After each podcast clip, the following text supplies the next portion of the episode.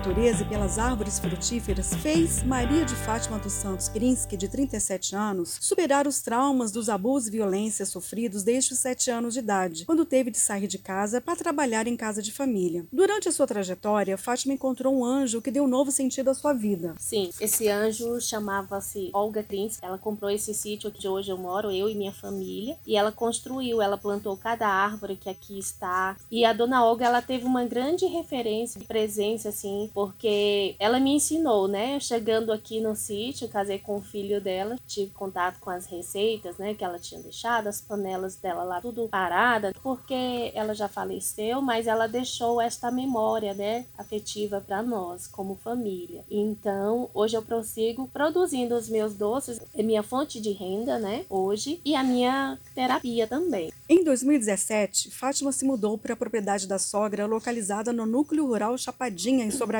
e teve a oportunidade de ressignificar suas vivências, transformando dores em doces e geleias, que aprendeu a fazer com a sogra.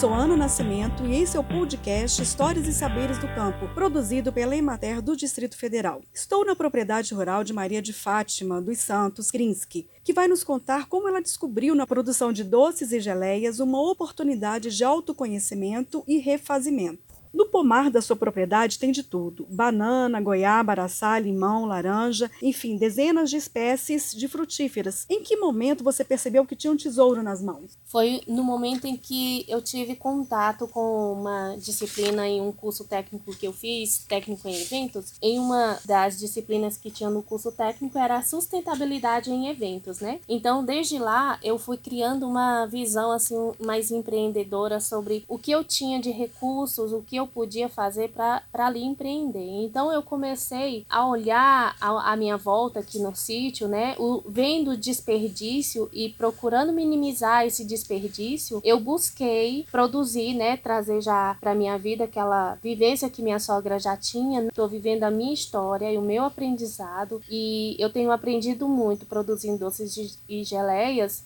é, eu uso como terapia, não somente como uma fonte de renda, porque eu acho que isso é o que faz eu ter o sucesso de onde eu quero chegar. Quando eu estou produzindo, eu olho para dentro de mim, eu olho ali uma frutífera que está produzindo, por exemplo, uma jabuticabeira, o quanto ela produz seus frutos e o quanto eu aprendo com isso, porque a natureza ela, ela dá essa lição de vida para gente sobre os frutos, o quanto a gente tem que produzir sim bons frutos. A partir disso, você começou a produzir doces e geleias artesanais, cuja marca que você escolheu é Doce e Poesia. Por que esse nome? Doce e poesia, porque o doce eu procuro, assim, diante de toda circunstância, de toda dor que eu já passei de abuso, abuso sexual, né, no, no passado, enfim, eu uso as dores, né, que eu deveria. Eu, eu, eu tenho duas escolhas na vida, ou eu ser amarga ou eu ser doce. Então, assim, e, e eu trago para dentro do meu negócio essa questão, assim, porque quando eu produzo doce,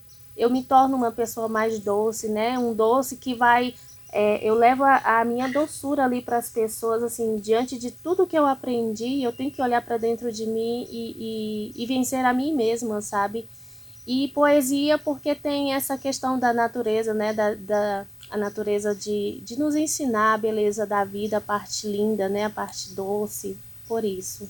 Quais os doces que você faz? E tem algum deles que é o carro-chefe? Sim, tem. Eu faço diversos doces de jaca, doce de goiaba cascão, doce de banana. Também faço geleias, né? São doces e geleias. E tem um carro-chefe, sim, que é o doce de goiaba cascão, o qual eu desenvolvi, são receitas minhas, né? E eu desenvolvi até neles a embalagem biodegradável, que também tem a, por questão de sustentabilidade, né? Dessa mentalidade sustentável, eu acabei desenvolvendo, né? E procuro tirar de tudo, todos os recursos daqui de dentro do meu sítio para dentro do meu negócio, né? Quantas espécies frutíferas você tem aqui? Quantos pés de fruta, mais ou menos? Olha, eu tenho só de pés de manga, eu tenho 50, 42 pés de, de mangueiras, né? É, coco, manga, goiaba, mamão, caju. jaca, todos os doces e geleias que eu produzo, todas as frutas, o, o que eu não produzo assim de frutífera, eu, por exemplo, eu tenho uma horta que eu produzo ali minhas pimentas, né, que eu também faço as geleias de pimenta. Eu produzo abóbora, que faço um delicioso doce de abóbora com coco. Durante esse processo, você precisou de aperfeiçoamento. Como foi isso? Sim, então foi quando eu procurei a Imaté, né? Procurei a Imaté aqui no Sobradinho, o escritório do Sobradinho. E de prontidão eles já vieram. O Fábio hoje é quem me atende, né? O Fábio. Ele me atende na parte da, da produção dos doces e geleias, meio de orientação, por meio de cursos de capacitação, precificação. E tem também o Bruno, né, que me ajuda na parte de produção das frutíferas de, de poda, de adubação, de controle de pragas. Aí, então, o Bruno me, me dá essa, essa base aí, né? De, da questão da produção, do controle da mosca da fruta, do controle de, de como eu posso é, ali produzir a, a compostagem, né? E aí eles me orientam na parte técnica. E a Ematé também foi fundamental, porque além de, do, desse trabalho que os meninos desenvolve comigo, né, da, da produção dos doces e as frutíferas, tem também o programa Filhos deste Solo, que eu participei recentemente. A Ematé tem sido assim uma, um braço forte para nós, para mim como produtora, porque ela me ajuda a acessar o mercado, né, a escoar o meu produto. A, a Ematé é fundamental para mim. Você pretende expandir o seu empreendimento? Sim, certamente, porque assim, é, Assim como eu tive a experiência, né, de viver dores, de ser uma mãe, de ser dona de casa, e eu vi ali a dificuldade de, de, de eu acessar, ter um emprego ali, porque eu não tinha condições de deixar meu filho, enfim.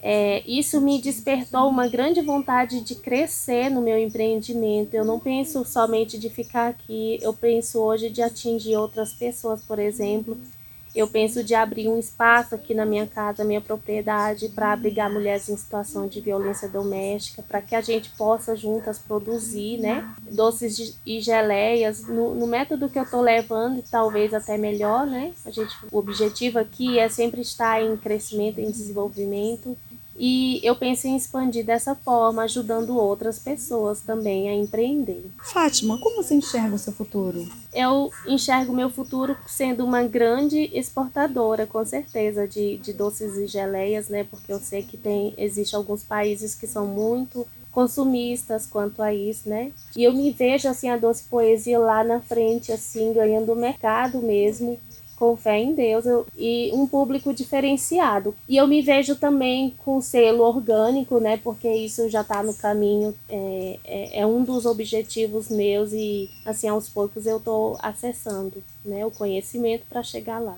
Seu objetivo, então, hoje é buscar a certificação orgânica. Sim. A Imater está te ajudando nesse processo? Sim, o Fábio já me orientou bastante né, sobre como, como acessar essa certificação, que é fundamental para o crescimento do meu negócio. O Bruno também. E aí eu estou no caminho, né? E agregar mais valor ao seu produto. Sim, sim. com certeza, agregar valor ao meu produto, além né, da, de desenvolver embalagens biodegradáveis, porque é fundamental a sustentabilidade aqui no meu negócio, desde a produção das frutas. As frutas, elas são produzidas na época certa, eu não fico forçando ali com rega, com poda, com, com adubo químico, né? Tudo é orgânico. Que faço as minhas compostagens, né? Eu sou estudante de agroecologia pelo Instituto Federal de Brasília, campus Planaltina. Estou em busca de conhecimento técnico e científico que é importante para o sucesso do negócio. Fátima, muito obrigada por nos receber na sua propriedade e pela disponibilidade em nos contar a sua trajetória de vida, que envolve dor, aprendizado e muita superação. Você acabou de ouvir a história da produtora rural Maria de Fátima dos Santos Krinsky, moradora do núcleo rural Chapadinha, em Sobradinho. Ela é casada com Emerson Krinsky e é mãe do Lucas dos Santos Krinsky, de 5 anos. Ela descobriu no pomar de casa a oportunidade para ressignificar sua vida e, fazendo doces com poesia, ela se viu diante de uma ferramenta de autoconhecimento e superação. Este foi o podcast Histórias e Saberes do Campo da Imater do Distrito Federal. Até o próximo episódio.